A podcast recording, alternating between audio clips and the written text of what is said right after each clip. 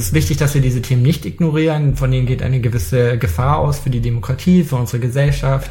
Ähm, der Glaube an Verschwörungsideologien zerreißt oft Familien. Aber ich glaube, es ist schon richtig, sich ähm, nicht von diesen Fragen so sehr treiben zu lassen. Etwa in der Debatte, ähm, sollte es eine Impfpflicht geben oder nicht, finde ich, ähm, gibt es viele Argumente für Pro- oder die Kontraseite und die sollten wir ähm, auf ähm, so einer Ebene diskutieren, uns nicht dabei treiben lassen, wie wird jetzt diese kleine verschwörungsideologische Gruppe darauf reagieren, sondern ähm, eine tatsächliche Debatte äh, führen.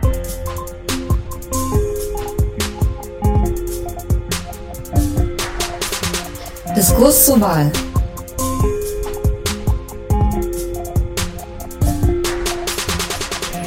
Herzlich willkommen zur fünften Folge des Podcasts Diskurs zur Wahl. Mein Name ist Gilda Sahebi und ich spreche bis zur Bundestagswahl mit ExpertInnen aus Medien, Politik, Wissenschaft und Zivilgesellschaft und zwar über die Frage, ob und wie der öffentliche Diskurs manipuliert wird. Heute ist Miro Dittrich zu Gast. Er kennt sich sehr gut aus mit Verschwörungsideologien und rechtsextremen Weltbildern und deswegen werde ich mit ihm über die vermeintlich große Weltverschwörung sprechen, über toxische Narrative und was sie auch für den Diskurs in Deutschland, aber auch weltweit bedeuten und vor allem auch für die Demokratie und wie es durch Verschwörungsideologien auch zu Gewalt kommen kann. Am Ende hören wir noch einen Kommentar von Suad Jasmati vom Verband der Beratungsstellen für Betroffene rechter, rassistischer und antisemitischer Gewalt. In diesem Teil unseres Podcasts sprechen wir über Themen, von denen wir glauben, dass wir ihnen als Gesellschaft im Wahlkampf eigentlich viel mehr Aufmerksamkeit schenken sollten. Aber dadurch, dass der Diskurs eben oft manipuliert wird, hören wir diese Themen viel, viel zu selten und deswegen möchten wir diesen Themen Platz einräumen. Aber bevor wir loslegen, noch zwei wichtige Sachen. Ihr findet diesen Podcast auf allen bekannten Podcast-Plattformen. Abonniert ihn am besten auch gleich, damit ihr keine Folge verpasst. Und der Podcast ist ein Projekt von Das Netz, Vernetzungsstelle gegen Hate Speech und wird ermöglicht von Zoom, der Schöpflin Stiftung und Better Place. Miro Dittrich ist Rechtsextremismusforscher und er befasst sich mit rechtsextremer Propaganda, Verschwörungsideologien und Radikalisierung in digitalen Räumen. In seiner Rolle als Rechtsextremismusexperte berät er regelmäßig auch Social-Media-Unternehmen. Außerdem war er Teil des Korrektiv-Faktenchecks und des Wahlbeobachtungsteams des Institute for Strategic Dialogue zur Europawahl 2019. Er kennt sich also sehr gut mit dem Thema manipulierter Diskurs und Wahlen aus. Hallo Miro. Guten Tag. Schön, dass du da bist. Wir steigen gleich direkt äh, ins Thema ein. Und zwar haben wir in der letzten Folge vor allem über Falschmeldungen gesprochen und auch darüber, warum Menschen daran glauben.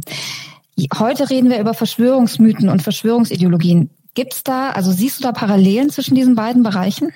Auf jeden Fall. Ich glaube, dass ähm, Verschwörungserzählungen stark den Grundbau dafür liefern, dass Menschen ähm, Falschmeldungen teilen und auch daran glauben oft geht es ja gar nicht so sehr um irgendwie das, die konkreten Einzelfall. Das ist ja auch, wenn man, das kennt man aus dem Online-Bereich, wenn man dann irgendwie eine Quelle äh, gibt, die das widerlegt, schreiben die Leute dann sowas wie, aber es könnte wahr sein. Also da geht es tatsächlich eher um das größere Konstrukt dahinter, was Leute überzeugt. Deshalb ist es oft auch ähm, sehr mühselig, diesen einzelnen Geschichten hinterherzulaufen und sagen, irgendwie dieses konkrete Detail hat so nicht gestimmt. Ich halte es dafür ähm, erfolgreicher, wenn man Leuten ähm, nahebringt, warum diese Erzählung, an die sie da glauben, ähm, auch nicht, nicht so stimmt. Das ist ja interessant. Das heißt, wenn jemand eine Falschmeldung glaubt oder auch weiter verbreitet, jetzt nicht nur aus Versehen, sondern wirklich, weil, weil, weil er oder sie daran glaubt, dann ist das eher wie so ein, ähm, nur so ein Puzzlestück von was Größerem, meinst du? Auf jeden Fall. Hast du da ein Beispiel vielleicht? Also gibt's dabei, also ich, ich denke gerade an, an die Corona-Pandemie, ich weiß nicht, ähm, da gab's ja sehr, sehr viele Falschmeldungen zum Beispiel, man irgendwie Corona, also ich habe zum Beispiel eine falsch, also erzählt bekommen, mit Ingwer könnte ich mit Corona oder Covid-19 bekämpfen. Wenn das, wenn das jetzt zum Beispiel die Falschmeldung wäre, welcher Verschwörungsmythos könnte denn dahinter stecken? Also bei ähm, der Corona-Pandemie haben wir es ja auch sehr deutlich gesehen, dass ja auch aus dieser verschwörungsideologischen Szene immer sehr viel Vorhersagen getroffen wurden. Bald gibt es einen kompletten Lockdown und man kann gar nicht mehr raus oder ähm, ähnliche Dinge, die die ganze Zeit prognostiziert wurden, die aber nie eingetroffen sind. Die Leute haben ja aber trotzdem weiter ähm, an diese Propheten geglaubt, die ihnen irgendwie die Zukunft vorhersagen wollten und irgendwie so super informiert waren, obwohl das nicht zugetroffen hat. Und deshalb glaube ich, geht es da nicht nur um den konkreten Fakt, sondern um ähm, die Erzählung, vor allem um die Funktion, die diese Erzählung für die Menschen hat. Und äh, um an dieser Funktion zu bleiben, was, also man spricht ja auch von toxischen Narrativen oder von, von, von genau von Narrativen in Bezug auf Verschwörungsmythen. Welche größere Narrative gibt's denn? Also welche Arten von Verschwörungsmythen sozusagen? Die alles dominierende Verschwörungserzählung ist natürlich ähm, die Idee einer ähm, globalen Verschwörung. Also früher hieß es New World Order, heute sehen wir das als The Great Reset verkauft, ähm, dem die Grundidee ähm, zulegt, dass es eine weltweite Verschwörung geben würde, die die ganze Welt kontrolliert und die unser ganzes Leben durchzieht. Dass es geheime Kräfte im Hintergrund gäbe, die eigentlich die Fäden in der Hand hätten. Und daraus leitet sich dann sehr viel anderes ab, wie ähm, die Idee, es gäbe ähm, keine Pressefreiheit und ähm, die sogenannten Mainstream-Medien werden ja alle nur gekauft und nur in den alternativen Medien würde man die eigentlichen Wahrheiten finden. Kannst du einmal erklären, ähm, also warum das früher mal New World Order hieß und jetzt Great Reset? Also was da oder was es überhaupt heißt, die beiden und was die Verbindung ist? Die New World Order, dahinter äh, steckt die Idee, es gäbe eben eine Schattenregierung im Geheimen, geheime Kräfte, die sich verschworen hätten, deren Idee eben wäre, ähm, die Welt umzugestalten, eben in eine neue Weltordnung. Und ähm, das hatte sich irgendwann ein bisschen abgenutzt, ähm, deshalb brauchte man was Neues. Und okay. im Zuge dieser ganzen Corona-Missinformation und Corona-Verschwörungserzählungen hat man sich dann eben auf diesen Begriff des Great Resets äh, fixiert. Wie immer bei Verschwörungserzählungen gibt es da natürlich irgendwie ähm, ein, ein Art wahren Funken. Also es gibt ja tatsächlich die Idee vom World Economic Forum, dass man einen Neustart braucht, nachdem diese Wirtschaft zum Erliegen gekommen ist, dass man neu starten muss. Aber dahinter stecken nicht ähm, geheime Pläne, die das Weltgeschehen lenken. Meinst du nach der Finanzkrise oder wann, wann, nachdem die Wirtschaft zu erliegen kam? Na, in, in dieser Corona-Pandemie. Ach so, jetzt in der Corona-Pandemie. Okay, das kam quasi erst mit der Pandemie dann. Genau, also der Great Reset ist jetzt ähm, durch die Pandemie äh, erst getrennt. Okay. Und also wenn ich, wenn ich dir so zu, zuhöre und du das erklärst, so irgendwie, ähm, also ich frage mich sowieso immer bei, bei diesen Verschwörungsmythen so, also wenn die Welt so effizient wäre, dass ein großes Geheimnis von Millionen von Menschen geheim gehalten werden könnte, dann würde die Welt vielleicht insgesamt effizienter funktionieren. Aber das klingt so absurd, aber trotzdem glauben ja viele Menschen dran. Wie kommt das? Also was ist sozusagen das Verlockende dran? Warum will ich dann an sowas glauben? Verschwörungserzählungen äh, füllen unterschiedliche Funktionen für den, für die Person, die daran glaubt. Zum einen ähm, hat es etwas Ordnendes. Es gibt ein klares System von Feind und Freund, es gibt die Guten und die Bösen, es ist alles so ein bisschen übersichtlicher. Und ähm, zum anderen äh, sehen wir Verschwörungserzählungen gerade in Zeiten von Kontrollverlusten an, dass sie an Zunahme gewinnen. Und ähm, dieser Glaube an diese Verschwörungserzählung ist auch eine Form von Bewältigungsstrategie, wie man wieder etwas ähm, an Kontrolle glaubt. Also es geht dann darum, dass ähm, man lebe nicht im Chaos. Es ist nicht eine zufällige Mutation eines Virus in Chinas, was die ganze Welt lahmlegt, sondern eigentlich ist die Welt noch gelenkt. Es gibt zwar hier gerade die Bösen, die sie lenken, aber es ist, mein Leben ist nicht so ähm, dem Zufall ähm, unterworfen. Und diese zehn Bösen, die im Hintergrund alles lenken, gegen die kann man ja was machen. Gegen diese zufällige Mutation wird das schwerer. Eine andere Sache ist ganz klar, ähm, eine äh, Selbstaufwertung, also ähm, man hätte die geheimen Informationen, die andere nicht hätten. Auch das ist ja irgendwie eine Aufwertung, die gerade in Krisen Leute ähm, mehr benötigen. Das, das eine klingt ein bisschen nach Hybris, das andere nach Minderwert, wobei das ja alles äh, ein das Teil desselben Spektrums sind. Aber dieses Bedürfnis, Dinge kontrollieren zu wollen. Das ist ja erstmal total verständlich, das haben wir alle. Wir haben ja auch verlernt, irgendwie Dinge einfach mal abzugeben und nicht zu kontrollieren. Das wäre vielleicht was, was wir alle mal besser lernen könnten. Heißt es denn auch, dass alle Menschen anfällig sind für, für das Glauben an Verschwörungsmythen? Auf jeden Fall, auf jeden Fall. Wir haben das ja auch sehr deutlich gesehen jetzt in dieser Pandemie, dass sich ähm, Vertreter von so Verschwörungserzählungen ja durch alle gesellschaftlichen Schichten durchziehen. Wir haben da Ärzte dabei, wir haben da Leute mit Doktorentitel, die genau in diese Sachen verfallen. Und ich glaube, es sind eben genau diese Funktionen, die ja sehr menschlich sind, die das Anziehen für sehr viele Menschen machen. Und ich glaube, ähm, viele von uns glauben auch an eine Vielzahl kleinerer Verschwörungsmythen, die vielleicht jetzt nicht so relevant sind. Und gerade, gerade Erzählungen sind dabei sehr wichtig. Wir können ja im Detail ähm, all diese Informationen, die uns begegnen, nicht immer nachprüfen, was stimmt da wirklich und was stimmt da nicht. Und ich glaube, in so Momenten von Unsicherheiten glauben wir dann lieber die Dinge, dessen Erzählung sich für uns schlüssiger anhört, die irgendwie besser in unser Weltbild passt. Das heißt, man, es müssen nicht gleich die Alarmglocken läuten, wenn jetzt jemand irgendwie was sagt wie, weiß ich nicht, man muss den Medien vielleicht misstrauen oder so. Also oder oder wie wie geht man denn damit um, wenn jemand zu einem kommt und einem irgendwie so ein Stichwort gibt vielleicht zum Beispiel? Im persönlichen Umgang ähm, ist es sehr wichtig, dass man nicht anfängt, jetzt groß ähm, mit Fakten widerlegen zu beginnen weil oft ist das Problem ähm, dieser Leute eben nicht genau äh, diese Missinformation, an die sie glauben, sondern welche Funktion diese Missinformation, welche, Informa äh, welche Funktion diese Verschwörungserzählung sie in ihrem Leben erfüllt. Und das hat man, glaube ich, auch in der Pandemie sehr gut in seinem persönlichen Umfeld gemerkt, dass gerade man schickt man sich ganz viele Links hin und her, dass das irgendwie nicht produktiv ist. Sondern da ist es eher spannend herauszufinden, welche Funktion ähm, erfüllt dieser Glaube an dich und da ein bisschen mehr nachzuforschen und dabei auch ähm, das grundsätzlich ernst nehmen. Das, ähm, so ein Kontrollverlust ist ja ähm, ein, ein bedrohliches Gefühl ähm, oder Unsicherheit, wie es weitergeht. Und gerade zu Beginn der Pandemie wussten ja auch klassische Institutionen nicht, wie es weitergeht, dass man das irgendwie ernst nimmt, aber trotzdem klare Kanten zieht. Du hast jetzt ein paar Verschwörungsmythen genannt die jetzt irgendwie, wo man denkt, um Gottes Willen, das, was ist das denn? Das klingt ja als große Weltverschwörung. Aber sind diese, also du hast es gerade schon ein bisschen angedeutet, sind diese Mythen dann immer so leicht zu erkennen? Oder, oder ist es manchmal auch einfach schwierig zu entscheiden, wenn ich was sehe oder lese, gehört es zu so einem Verschwörungs, zu so einer Verschwörungserzählung? Ich glaube, es kann durchaus schwierig sein. Es hat auch mit einem anderen Prozess zu tun, den, den Menschen haben dass große Ereignisse für uns große Erklärungen fordern. Das heißt, das sehen wir gerade bei irgendwie großen Events, dass sich um diese Events sehr viele diese Verschwörungserzählungen äh, widmen. Wir haben das ähm, mit 9-11 gesehen, es ist mit der Mondlandung, wir haben das viel mit Toten von Prominenten. Wenn es dann etwa ein Suizid war, dann kann das kein Suizid gewesen sein, sondern da musste eine große Erzählung dahinter sein.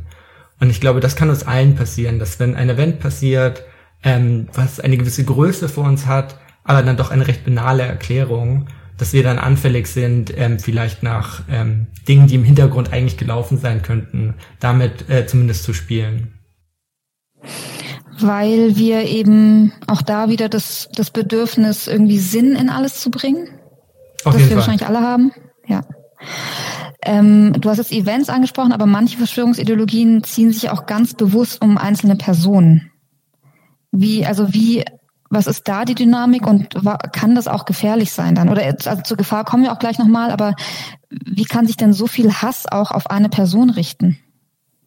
Wir haben es da natürlich mit so einer Personifizierung des Ganzen zu tun. Es ist natürlich auch wieder eine Erleichterung, anstatt dass man jetzt irgendwie über strukturelle Probleme nachdenken muss, wie ähm, zum Beispiel unser Umgang mit tierischen Produkten vielleicht in Zukunft zu einer Pandemie beitragen könnte oder welche komplizierten Regelungen oder wie das Weltwirtschaftssystem zusammenhängt, wie müsste man hier Änderungen machen, damit sich so etwas nicht wiederholt, sondern es ist ganz einfach, es gibt hier eine böse Person ähm, und diese böse Person ähm, richtet dieses Unheil an. Und äh, wenn man diese böse Person beseitigt, dann wäre alles gut. Das erleichtert ja wieder ähm, das Weltbild, was man hat. Ähm, in Konsequenz wird natürlich diese äh, Person, die man da auserkehrt, ähm, der, der Sündenbock für all das. Und ähm, diese Personen erfahren dann im digitalen Raum sehr viel Hass, sehr viel Belästigungen. Das kann sich aber auch in die Offline-Welt rüberziehen, wo es dann tatsächlich um körperliche Bedrohungen geht oder um Mordversuche. Sind es denn ein bestimmter Typ von Menschen oder kann das quasi eigentlich jeden treffen oder jede? Es sind meist ähm, mächtige Personen, die hier natürlich ganz klar als Opfer sind, oft aber auch ähm, recht zufällige Personen. Es sind natürlich in der Krise sehr viel Wissenschaftler und WissenschaftlerInnen geworden, aber auch ähm, lokale Politiker, die hier reinfallen. Was aber durchaus sehr auffällig ist, dass ein Großteil dieser Personen ähm, einen jüdischen Namen trägt, ähm, mm, wo ja. ich jetzt weniger von Zufall ausgehen würde. Da kommen jetzt gleich nochmal auch dazu zu Antisemitismus, was das damit zu tun hat.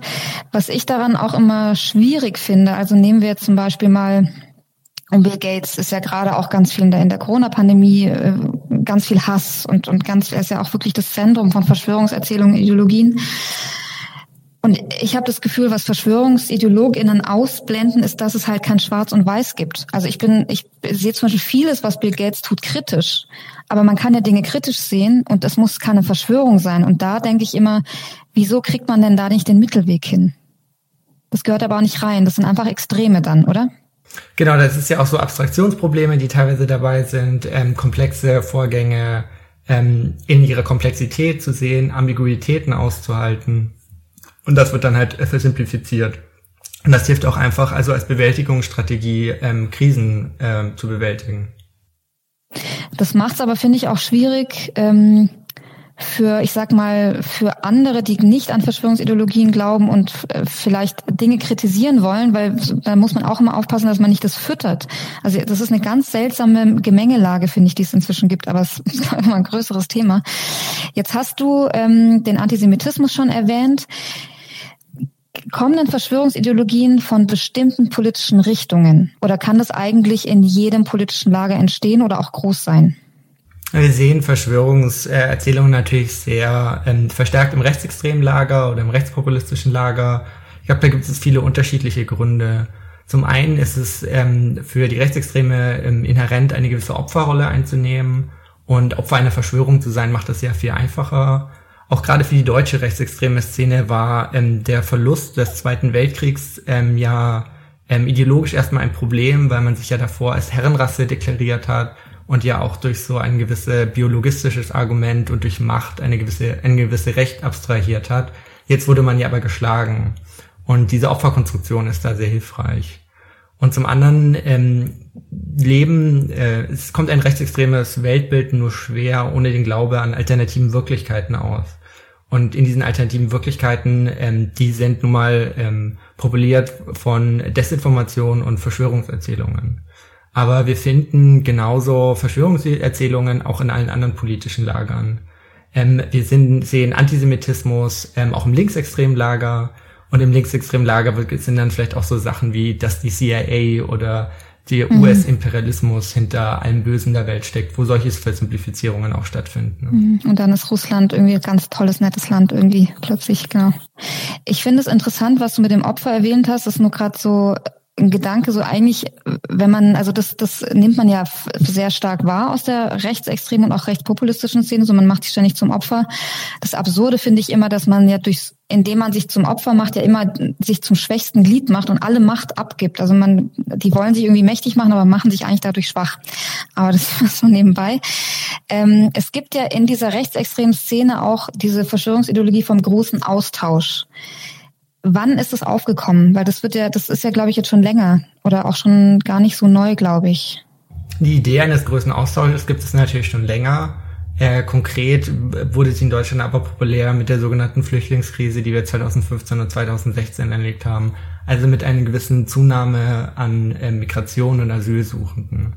Eine Erzählung ist eine der, glaube ich, ähm, gefährlichsten, weil sie ganz klar eine gewissen ähm, drohende Vernichtung mit sich trägt. Das haben sehr viele Verschwörungserzählungen oder Verschwörungsideologien, dass es um einen drohenden Untergang geht. Es geht um eine drohende Apokalypse ähm, und es sind sehr apokalyptische Weltbilder. Und der große Austausch, der eben besage, ähm, es würden fremde Menschen durch ähm, fremde Mächte ähm, ins Land gebracht werden, um die eigene Bevölkerung auszurotten. Und ähm, so ein im, Im überzogenen Sinn sprechen die Leute dann von einem White Genocide, also einem Genozid, der an Weißen stattfinden würde. Und gerade diese Bedrohungssituation und ähm, so, so ein Ausrotten der eigenen Familie ist das, was ähm, natürlich ähm, eine Gewaltanwendung ähm, legitimiert für diese Leute. Und wir haben hier gesehen, ähm, der Massenmörder von Christchurch hat ähm, auf sein Manifest ähm, genau diese Erzählung der Great Replacement des großen Austauschs auf das Titelbild gehievt. Die sehen es doch auch dann in, in dem, wie du es gerade erklärst, als Notwehr, oder? Also die, die, sie wehren sich sozusagen gegen diesen großen Austausch. Auf jeden Fall. Das ist eben genau diese Erzählung. Es gibt diesen drohenden Untergang, äh, der auf sie zukommen würde. Und deshalb wären sie berechtigt, ähm, sich zu verteidigen. Und ist es dann gegen Jüdinnen und Juden auch? Das ist auch äh, etwas, was, also Verschwörungserzählungen haben ja immer einen großen Interpretierraum, aber das sehen wir an der Erzählung des großen Austauschs auch, dass man da je nach Radikalisierungsstufe oder je nach ähm, Richtung, der man geht, da sehr viel Unterschiedliches reinsehen kann. Also findet der große Austausch statt, weil ähm, Migrationsfamilien in der ersten Generation mehr Kinder bekommen und das ist halt irgendwie so ein Effekt, der entsteht, findet er statt, ähm, weil die Deutschen irgendwie ausgerottet werden wollen, wissen, findet er statt, weil der Islam einen Krieg gegen den Westen hat und probiert irgendwie Europa zu ernehmen Aber ähm, wenn man diese Geschichte zu Ende geht, geht es natürlich meist darum, dass ähm, Juden im Hintergrund stehen würden, ähm, um irgendwie das europäische Volk gefügiger zu machen und ähm, Mischrassen zu erzeugen. Kann man eben je nach Spektrum sich dann seine Interpretation raussuchen.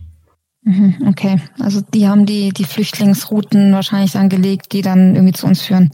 Jetzt hast du das gerade schon angesprochen mit der Gewalt. Du hast gerade den, den Attentäter von Christchurch erwähnt. Ich glaube, der, der Attentäter von Utøya und, und Oslo hatte ja auch, der hat ja auch ein ganzes Manifest geschrieben und das alles erklärt. Und danach meine ich, dass, dass der Attentäter von Halle sich ja auch daran ähm, orientiert hatte, der die Synagoge angegriffen hat.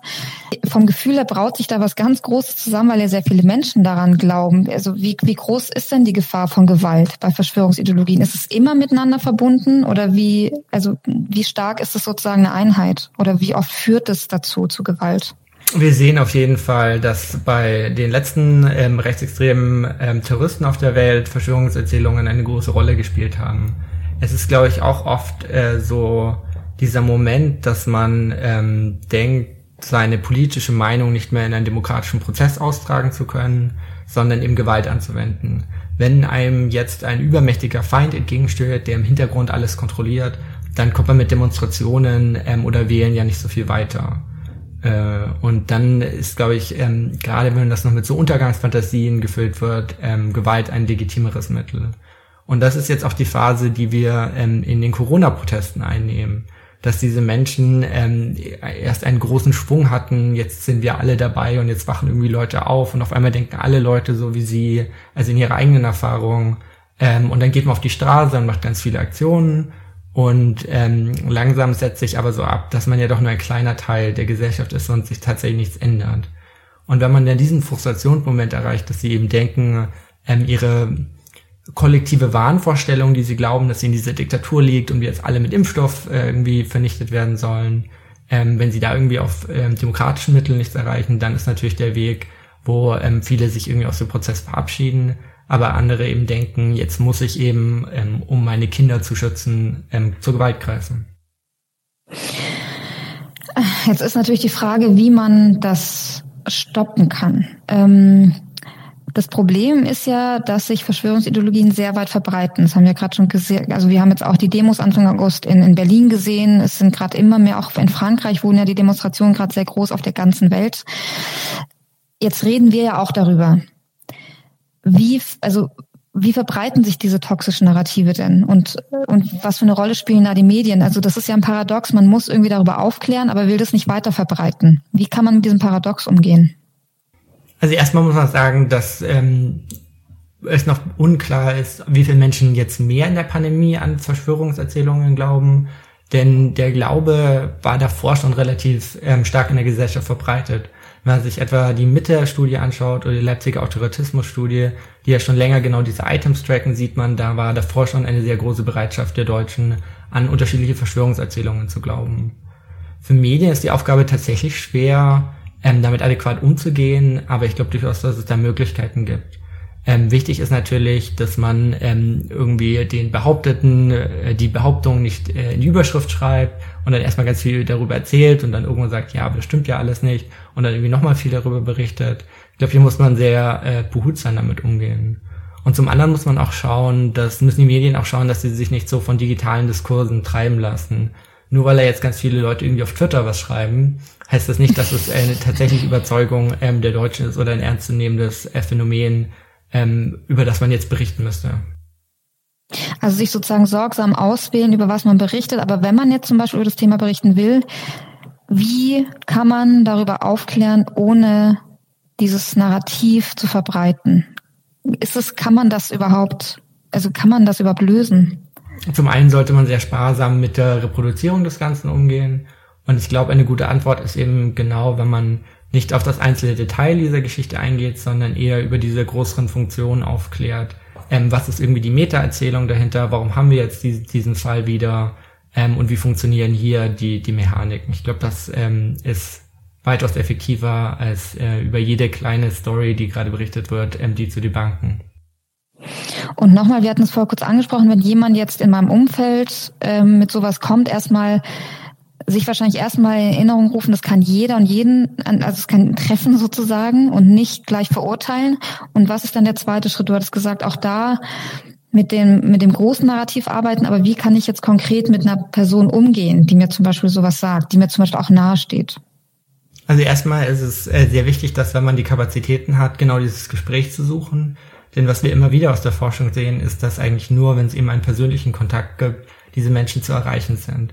Dass irgendwie große Aufklärungskampagnen oder Zeitungsartikel da nicht viel weiterkommen, sondern dass diese persönliche Verbindung elementar ist, um diese Menschen zu überzeugen.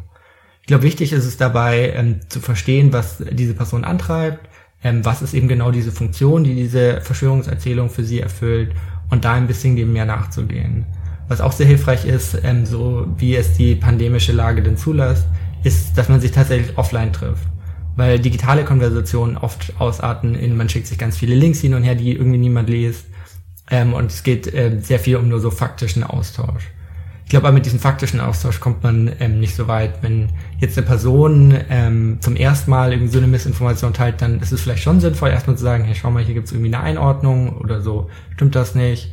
Ähm, aber ähm, wenn Leute schon mehr davon überzeugt ist, ist dieser faktische Austausch gar nicht mehr so das Relevante. Also auch da, das hatten wir beim Thema Desinformation auch, also eigentlich diese persönliche Verbindung vielleicht auch gar nicht reingehen und überzeugen wollen, oder? Also einfach sagen, wenn du diese Sachen glaubst, ich sehe das anders, vielleicht, man kann ja auch sagen, ich glaube das und das oder ich glaube, das ist gefährlich, weil, aber egal was du denkst oder was du glaubst, unsere Verbindung steht. Vielleicht ist das ja auch eine Stärke davon und gar nicht sagen wollen, okay, ich erkläre dir jetzt, wie es ist, sondern halt mal zuhören vielleicht auch. Genau, und belehrenden Tonfall im Meinen ist natürlich äh, ja. sehr elementar, äh, wenn man über jemand anderes das Gespräch sucht. Und das sehen wir auch sehr stark, dass die Leute die tatsächlich irgendwie aus so Szenen aussteigen, dass es dann oft irgendwie noch ein Familienmitglied oder ein Kollege gab, was weiter diesen Kontakt gehalten hat. Was dabei aber tatsächlich auch sehr wichtig ist, dass man weiterhin an sich selbst denkt. Ähm, Leute, die irgendwie tiefer in diesem Sumpf stecken, haben ein sehr hohes Mitteilungsbedürfnis. Alle Gespräche drehen sich nur noch darum. Und mhm. es wird dann oft sehr anstrengend, ähm, dass man dort auch noch ähm, seine eigenen Grenzen wahrt. Einerseits, wie viel Zeit man da reinsteckt Andererseits aber auch ganz klar, wenn es irgendwie um menschenfeindliche oder demokratiefeindliche Positionen gibt, dass man irgendwie sagt, hey, wir können irgendwie darüber reden, aber hier ist irgendwie eine Grenze, darüber kannst du mit mir nicht reden.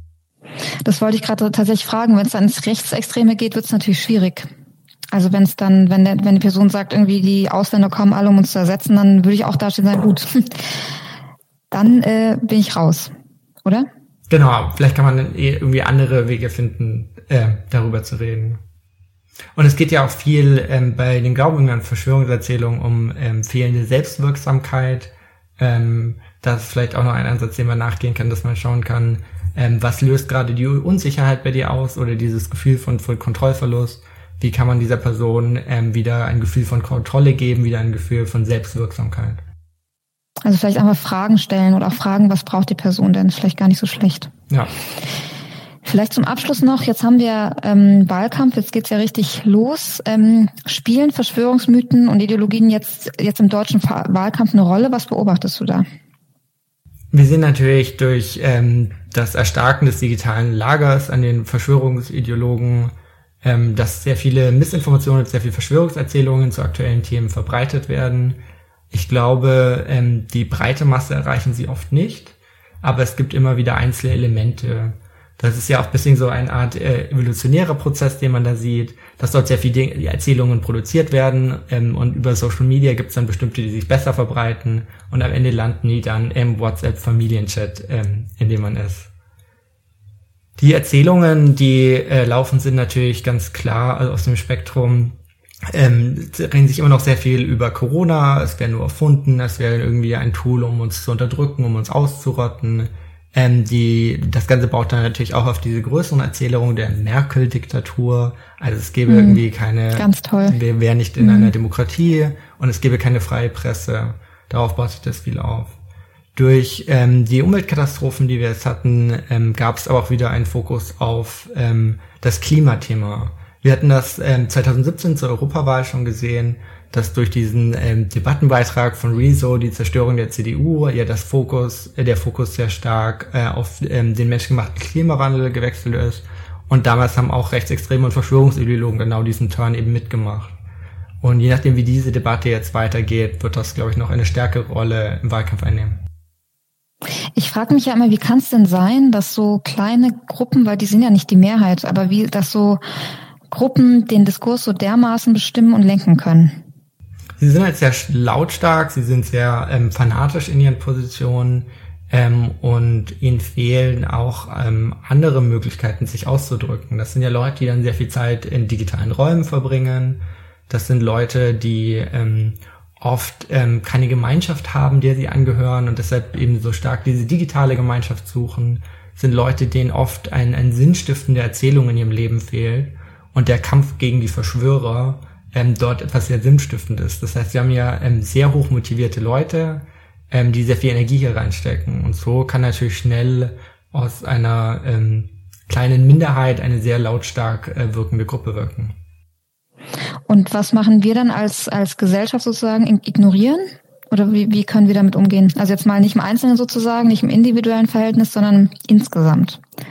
Damit wir über Themen reden, die halt nicht darum gehen, dass irgendwie, ich weiß nicht, also ich will gar nicht mehr, ich will auch nicht mehr, ich habe keine Lust, mich damit zu beschäftigen weil sehr viel darum, weil es natürlich immer sehr viel darum geht. Also wie können wir denn sozusagen dafür sorgen, vielleicht auch als, als Medienschaffende oder als, als Privatperson, die irgendwie sich öffentlich äußern, über die, die Themen zu sprechen, die uns wichtig sind und nicht immer wieder diesem Diskurs zu folgen? Genau, ich glaube, es ist, ähm, es ist wichtig, dass wir diese Themen nicht ignorieren. Von denen geht eine gewisse Gefahr aus für die Demokratie, für unsere Gesellschaft. Ähm, der Glaube an Verschwörungsideologien zerreißt oft Familien. Ähm, also da entsteht ein tatsächlicher Schaden. Also ein komplettes Ignorieren davon ist nicht das Richtige. Aber ich glaube, es ist schon richtig, sich ähm, nicht von diesen Fragen so sehr treiben zu lassen. Etwa in der Debatte, ähm, sollte es eine Impfpflicht geben oder nicht, finde ich, ähm, gibt es viele Argumente für Pro- oder die Kontraseite und die sollten wir ähm, auf so einer Ebene diskutieren, uns nicht dabei treiben lassen, wie wird jetzt diese kleine verschwörungsideologische Gruppe darauf reagieren, sondern ähm, eine tatsächliche Debatte äh, führen, ohne uns dazu treiben zu lassen. Ja, vielen Dank. Also ich, ich verstehe das jetzt vor allem auch so, dass man sozusagen auch die Balance finden muss zwischen, also erstmal, das gilt ja für alle Themen gegen menschenfeindliche Positionen immer, immer sich wehren und immer klar sein. Gleichzeitig, aber vor allem im privaten Umfeld immer auch das Gespräch bewahren und irgendwie versuchen miteinander zu kommunizieren und sich auch bewusst sein, also nicht die, nicht irgendwie denken, dass das, ähm, das geht mich irgendwie alles nicht an, sondern so wie du es auch erklärt hast, das verändert ja auch wahrnehmlich unsere Gesellschaft. Also wir haben das ja in den letzten Jahren auch immer wieder gesehen, ob es jetzt Demos in Chemnitz waren oder oder die Anschläge von Halle, Hanau oder auch von München, dass es einfach wirklich das Potenzial hat, große gefährliche Strömungen zu ähm, ja, dass es die gibt und das sehen wir auch schon. Ähm, was würdest du denn zum Schluss den, den Leuten, den Zuhörenden vielleicht mitgeben? Also worauf sie jetzt auch in den nächsten Wochen im Wahlkampf vielleicht achten sollen? Oder was wäre dir bei dem Thema denn nochmal wichtig, so mal kurz gesagt, nochmal den Menschen mitzugeben? Das ist jetzt nicht für die nächste Woche, sondern eher für die Zeit danach, dass ähm, wir immer wieder Fokussierung auf dieses Thema haben. Um Wahlen geht es auf einmal viel um Missinformationen. Tatsächlich ist der entscheidende Faktor aber meist davor gelegt. Das heißt, äh, wenn man genügend ähm, Missinformationen und Verschwörungserzählungen verbreitet, ähm, bringt man die Leute in ein gewisses Weltbild, in der man auch mit wahren Informationen dieses Weltbild wieder triggern kann, weil, weil das Framing bereits da ist. Also auch wenn man dann über eine einzelne wahre Sache berichtet und das jetzt irgendwie keine Desinformation ist, hat man die Leute schon so ähm, darauf äh, eingetrichtert, dass diese ganzen Verschwörungserzählungen, die damit zusammenhängen, funktionieren. Also ein Fokus auf das Thema auch außerhalb von Wahlen. Und genauso ist es auch bei Verschwörungserzählungen. Wir sind das ganze Thema schon mal durchgegangen, ähm, als es um die Ukraine ging. Dort hatten wir ähm, die sogenannte Montagsmahnwache für den Frieden, äh, wo wir genau die gleichen Dynamiken äh, erlebt haben, die wir jetzt ähm, um die Querdenkenbewegung erlebt haben. Und ich finde es schade, dass damals keine Lehren daraus gezogen sind und wir jetzt irgendwie als Gesellschaft hier nochmal bei Null anfangen mussten, obwohl es da schon sehr gute Analysen und Beobachtungen dazu gab. Ähm, und dass es einfach in Zukunft ähm, mitgedacht werden muss, dass gesellschaftliche Krisen, sei es Finanzkrisen, sei es Umweltkatastrophen, dass ähm, wir dieses Potenzial haben an Menschen, die an diese Verschwörungsideologien glauben, die den Diskurs beeinflussen werden, die Missinformationen verbreiten, ähm, die an der Lösung des Problems ähm, sich im Weg stellen. Und ich glaube, es sollte einfach von Anfang an in Konzepte mitgedacht werden, wie wir mit Krisen umgehen, wie werden wir mit Verschwörungserzählungen, Verschwörungsideologien umgehen. Und vielleicht das nochmal als Zusatz, ähm, weil du nochmal das nach den Wahlen angesprochen hast, da sieht man ja auch in den USA, was nach den Wahlen passiert ist. Die, sie nennen es jetzt the big lie, dass die Wahl gefälscht worden sei. Und das sieht man in Deutschland ja auch schon, dass, dass jetzt vor der Wahl schon so soll ich sagen, wie so kleine Steine gelegt werden, die dann nachher irgendwie umgedreht werden, dass, dass es hier auch Wahlfälschung gäbe. Und äh, hier gäbe es doch genauso das Potenzial, dass viele Menschen glauben, dass die Wahl gefälscht sei, oder nicht? Auf jeden Fall. Äh, die rechtsextreme Szene, rechtsextreme und verschwörungsideologische Szene hat natürlich ähm, den Prozess in den USA sehr genau äh, beobachtet und hat für sich ja durchaus das als eine erfolgsbringende Strategie erkannt. Donald Trump konnte damit ja sehr viel Stimmung machen und sehr viel seine Kräfte mobilisieren. Die ähm, Erzählung über angeblichen Wahlbetrug in Deutschland läuft auch schon seit 2016 von bestimmten rechtsextremen Kräften, die das natürlich sehr genau beobachtet haben. Und genau die gleichen Erzählungen über ähm, Briefwahl, die gefälscht seien, sehen wir auch jetzt schon. Wir haben das auch in der Wahl zu Sachsen-Anhalt gesehen, dass dort tatsächlich eins zu eins die Geschichten aus den USA kopiert wurden, über die gleichen Wahlmaschinen, die die Stimmen auszählen.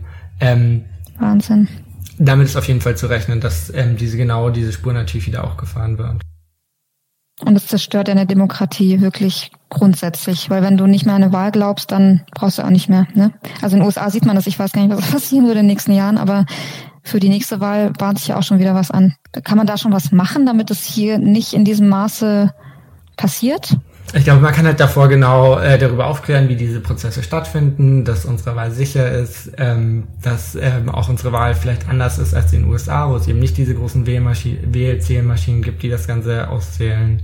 Ähm, ich glaube aber, das äh, verschwörungsideologische Spektrum, was ähm, diese Erzählung so verfolgt hat, ist sich da jetzt auch schon sicher, dass es ähm, natürlich auch nur wieder eine betrogene Wahl sei. Okay, steht, genau, steht ja natürlich jetzt schon klar. Das alleine müsste eigentlich reichen, dass man denkt, vielleicht stimmt da was nicht dran. Okay, ja, dann ähm, werden wir das Thema auf jeden Fall nicht nur vor den Wahlen mitnehmen, sondern lange auch nach den Wahlen, egal was passiert. Ich danke dir sehr für deine Gedanken dazu, dein Wissen dazu, dass du mit uns geteilt hast und beobachte das jetzt alles nochmal viel genauer bis zur Wahl und danach. Vielen Dank, Miro. Sehr gerne. Wie in jeder Folge wollen wir auch heute zum Abschluss dem Hass etwas entgegensetzen. Denn wir wollen uns nicht nur mit Provokation aufhalten, worüber wir heute natürlich auch viel gesprochen haben, sondern auch den Themen unsere Aufmerksamkeit schenken, die uns als Gesellschaft voranbringen. Welche Themen das für ihn sind, das haben wir auch Suher Jasmati gefragt. Er arbeitet beim Verband der Beratungsstellen für Betroffene rechter, rassistischer und antisemitischer Gewalt. Hallo, hier ist Suher Jasmati und wir haben bundesweit fast überall Beratungsstellen, die sich um Betroffene rechter, rassistischer und antisemitischer Gewalt kümmern. Zwei Beratungsstellen hatten es in den letzten Monaten besonders schwer und hatten besonders viel Arbeit zu tun. Das war einmal die mobile Opferberatung in Sachsen-Anhalt und einmal die Beratungsstelle Response in Hessen. Beide Beratungsstellen mussten sich um Betroffene, Angehörige und Überlebende von rechtsterroristischen Anschlägen kümmern. Das war einmal der rechtsterroristische Anschlag vom 9. Oktober 2019 in Halle und einmal der rechtsterroristische Anschlag vom 19. Februar 2020 in Hanau. Beide Anschläge hatten sehr, sehr, sehr, sehr stark etwas mit Verschwörungsmythen und Verschwörungsideologien zu tun gehabt, denn die beiden Terroristen waren Konsumenten eben solcher rassistischen und antisemitischen Verschwörungsideologien. Und wer darunter leidet, sind nun die Überlebenden und Angehörigen dieser beiden Anschläge. Was wir nun also tun müssen, ist dass wir die Bedürfnisse und Wünsche eben dieser Angehörigen und Überlebenden in den Mittelpunkt stellen und zentrieren, damit ihre Heilung schneller und besser voranschreitet. Das wurde in den letzten Monaten viel zu selten von politischen Entscheidungsträgerinnen getan. In Hessen haben wir beobachtet, dass die Einrichtung eines Rechtsterrorismus-Opferfonds sehr, sehr, sehr, sehr lange gedauert hat. Und der Fonds, der nun kommt, spiegelt nicht das, was die Überlebenden und Angehörigen in Hanau gefordert haben, wieder. Was wir also fordern, ist, dass ein bundesweiter Rechtsterrorismus-Opferfonds eingerichtet wird, bei dem schnell, unbürokratisch und ohne großen Aufwand finanzielle Unterstützung für die Angehörigen und Überlebenden geliefert wird. Dass die Überlebenden und Angehörigen sich keine Sorgen um finanzielles machen müssen, sondern Zeit haben für sich zum Trauern und hoffentlich auch zur Heilung. Ein solcher Fonds muss allerdings auch nach Beispiel von beispielsweise Thüringen oder Bayern in jedem Bundesland ein Rechtsterrorismus-Opferfonds eingerichtet werden, bei dem Angehörige, Überlebende und Betroffene schnell und unbürokratisch finanzielle Unterstützung bekommen können. Das ist eine sehr, sehr, sehr, sehr zentrale und wichtige Forderung, auch aus Hanau. Und sehr oft werden eben auch Imbissbuden Zielscheibe rechtsterroristischer oder neonazistischer Anschläge. Imbissbuden sind sehr oft Sinnbild migrantischen Lebens. Und so werden sie eben sehr oft Zielscheibe von rassistischen oder antisemitischen Attacken. Hier muss auch sehr schnell finanzielle Unterstützung von Seiten des Staates angeboten werden, damit ein Betrieb der Zielscheibe von eben solchen Anschlägen wurde, schnell wieder weitergehen kann. Wir können das in Halle beispielsweise sehen, dass die Imbissbude, die eben auch Zielscheibe des Täters in Halle wurde, sehr stark eben noch mit den wirtschaftlichen Schäden zu kämpfen hatte. Hier muss der Staat viel, viel, viel, viel schneller und viel, viel, viel, viel unbürokratischer finanzielle Unterstützung bieten. Das war die fünfte Folge von Diskurs zur Wahl. Beim nächsten Mal sprechen wir mit Patrick Stegemann darüber, wie rechtsextreme Menschen im Netz manipulieren. Diskutiert auch gerne unter dem Hashtag Diskurs zur Wahl mit und schickt uns im Vorfeld jeder Folge eure Fragen, die wir dann unseren Gästinnen rund um Hass im Netz, Desinformation und Manipulation stellen sollen. Bis zum nächsten Mal.